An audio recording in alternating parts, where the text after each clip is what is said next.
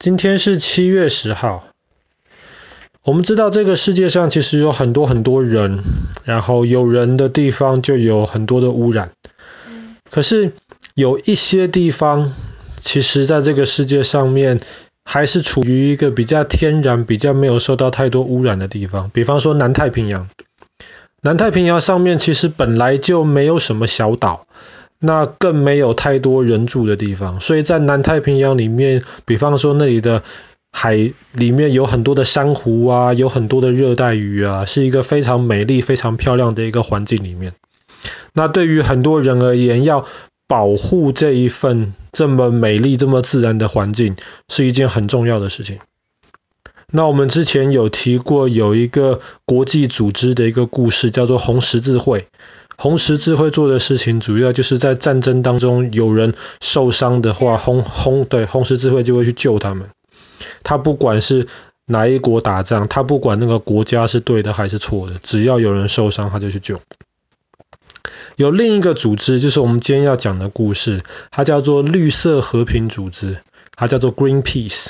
绿色和平组织他们做的事情，主要就是要保护这个大自然。所以，比方说。像最近几年温室效应很严重，这个越来越热，所以绿色和平组织就常常去去去要求大家能够注意到这个问题。比方说，之前有一些那种石油公司，他们如果有漏油的事件，或者是有排放太多废气的事件，绿色和平组织就会去抗议。然后，比方说有有一些，比方说像日本，他们很喜欢吃那个鲸鱼。呃，鲸鱼肉，所以他们就会在海里面去猎那一些，就打猎那一些鲸鱼。那对于绿色和和平组织的人而言，他们就会去抗议日本的那些渔船去猎这些呃鲸鱼肉。那我们今天要讲的一个关于他们的故事，是发生在一九八五年。一九八五年那个时候，法国在试着测试一些核子弹。他要怎么测试呢？通常要测试核子弹的话，比方说像美国或是中国测试核子弹，通常就是在沙漠的地方，人少的地方。比方说俄罗斯或是苏联以前测试核子弹，西伯利亚，对，人少的地方。可是法国就这么大，法国没有人少的地方可以可以测试。没有，撒哈拉沙漠不是法国的土地，是。但是其实其实南太平洋有一些小岛是法国的殖民地。所以法国政府当时就想要在南太平洋测试核子弹。那我们之前其实也讲过核能发电或是核子弹的一些原理嘛。那么它会造成非常大的能量，比方说像车诺比的核灾，对。但是因为核子弹比比核能电厂爆炸还要严重啊，它会造出更多的核能污染，所以。当法国政府要在南太平洋一个这么美丽、这么自然的一个地方试的时候，绿色和平组织就很生气，他们就跟法国政府抗议。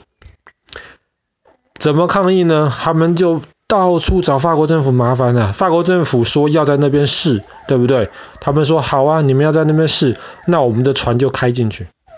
开进去，你能不能向我丢核子弹？不能，不能啦。法国政府就很头痛啊，这这个明明是我们的。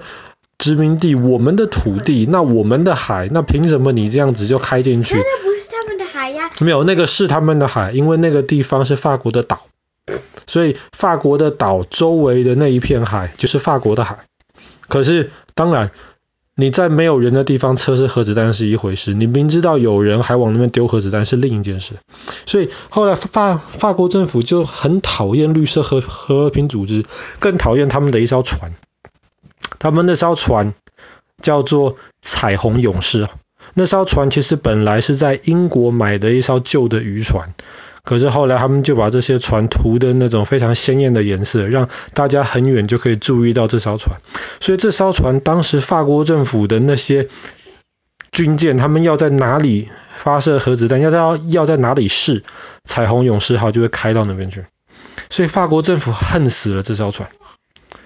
恨死这艘船！哎，你猜到喽。所以，一九八五年的今天，七月十号，彩虹勇士号就停在纽西兰奥克兰的港口里面。它要补给嘛，它要维修，不可能一直在海里面开嘛。所以，它在奥克兰港里面在休息。忽然，嘣的一声，隔了没多久，又第二声嘣。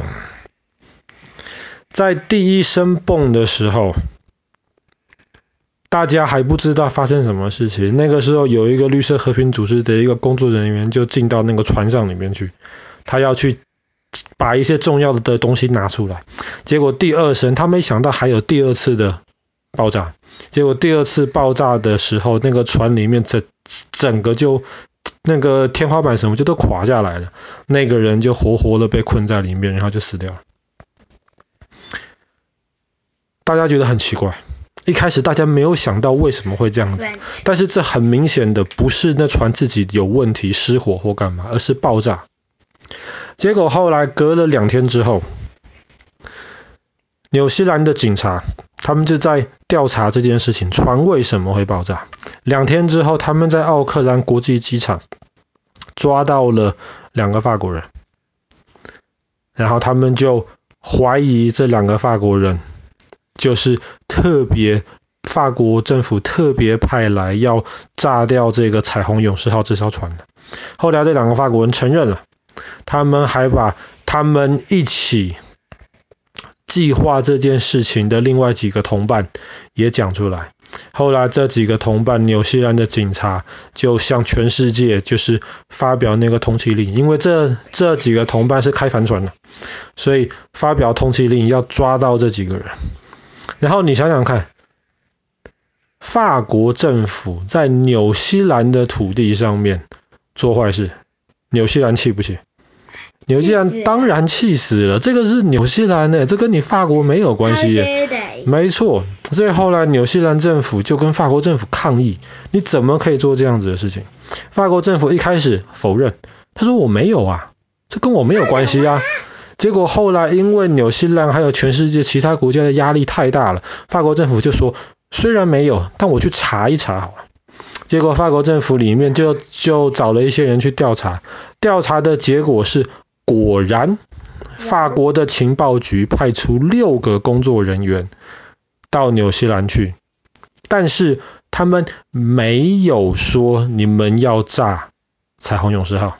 他只说派六个工作人员去，至于彩虹勇士后，彩虹勇士号被炸掉了，是这六个人自己做的决定，跟我法国政府一点关系都没有。哇，这个出来大家不接受啊！你说跟你一点关系都没有，哎，一般人。对啊，你派他们去打个招呼吗？去打个招呼，你打电话嘛，对不对？你可以写 email，在那个时候有 email 啦。而且你一般人你怎么可能搞得到炸弹这种东西？所以后来，后来记者又再去问，再去调查，结果后来到一九八五年九月的时候，法国政府就承认了。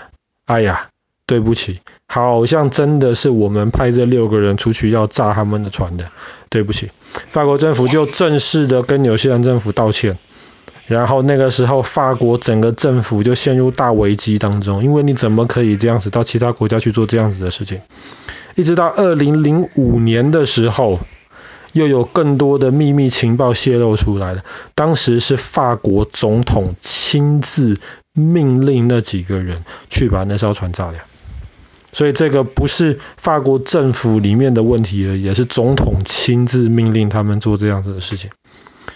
好啦，后来事情真相大白，法国政府道歉，然后那个船要赔啊，当然要赔啊，而且除了船要赔之外，法国政府还要赔，就是纽西兰政府以及绿色和平组织一大笔钱。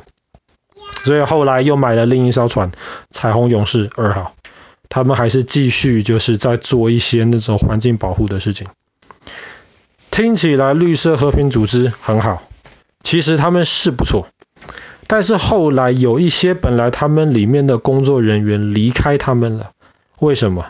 里面的工作人员说，绿色和平组织里面有一些人，他们是非常非常反对科学的，即便全部的科学证据告诉你没有问题，可是他们只要自己认为有问题，他们不管这些科学家或是专业人的意见。他们只要觉得有问题，他们就自己去反对。所以后来绿色和和和平组织有些人就认为说，他们好像有点太霸道了。比方说好了，日本捕鲸鱼，日本捕鲸鱼其实不是这几十年、这一两百年的事情，日本捕鲸鱼很久了。除了日日本之外，挪威人他们也捕鲸鱼。那对于很多人而言，捕鲸鱼很残忍，没有错。像爸爸也觉得很残忍。对，可是你可以从某种程度上来讲说，他们捕鲸鱼，他们一直以来的文化其实就是那个样子嘛。